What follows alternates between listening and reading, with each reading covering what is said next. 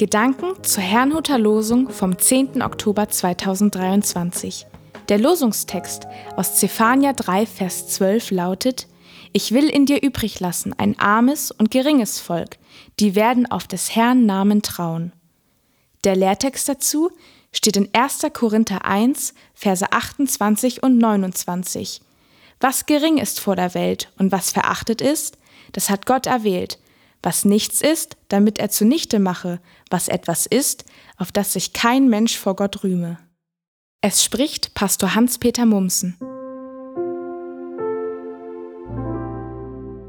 Gottes Stärke.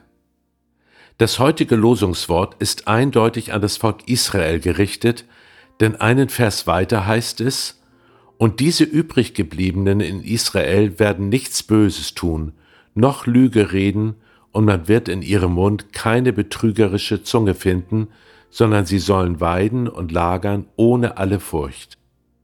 Nun erleben wir gerade, wie aufgrund massiver Angriffe aus dem Gazastreifen und Angriffe von der libanesischen Hisbollah in Israel der Kriegszustand ausgerufen wurde.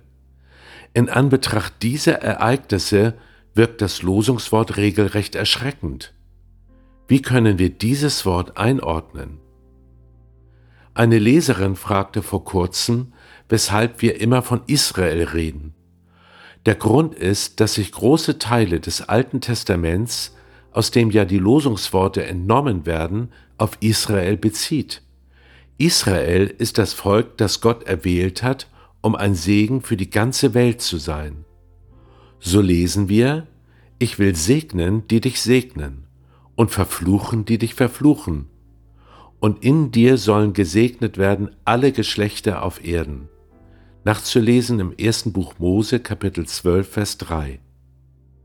Diese Verheißung erfüllt sich, wie ich es verstehe, in Jesus Christus, gilt aber auch weiterhin für das Volk Israel.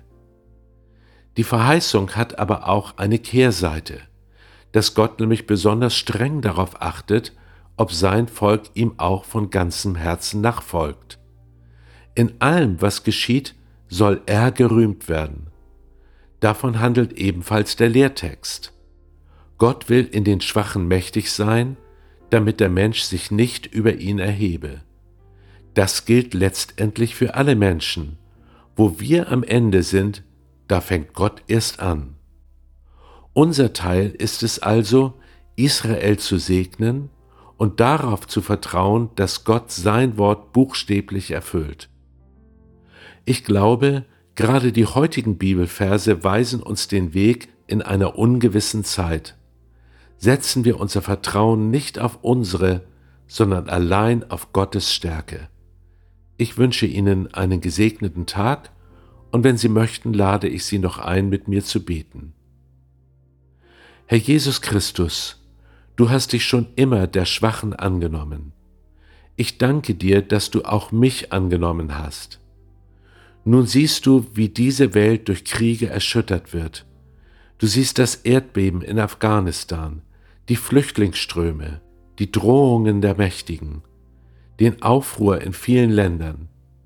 Ich bitte dich, schütte deine Gnade aus, tue Wunder, schenke Frieden, segne Israel und bewahre die Deinen.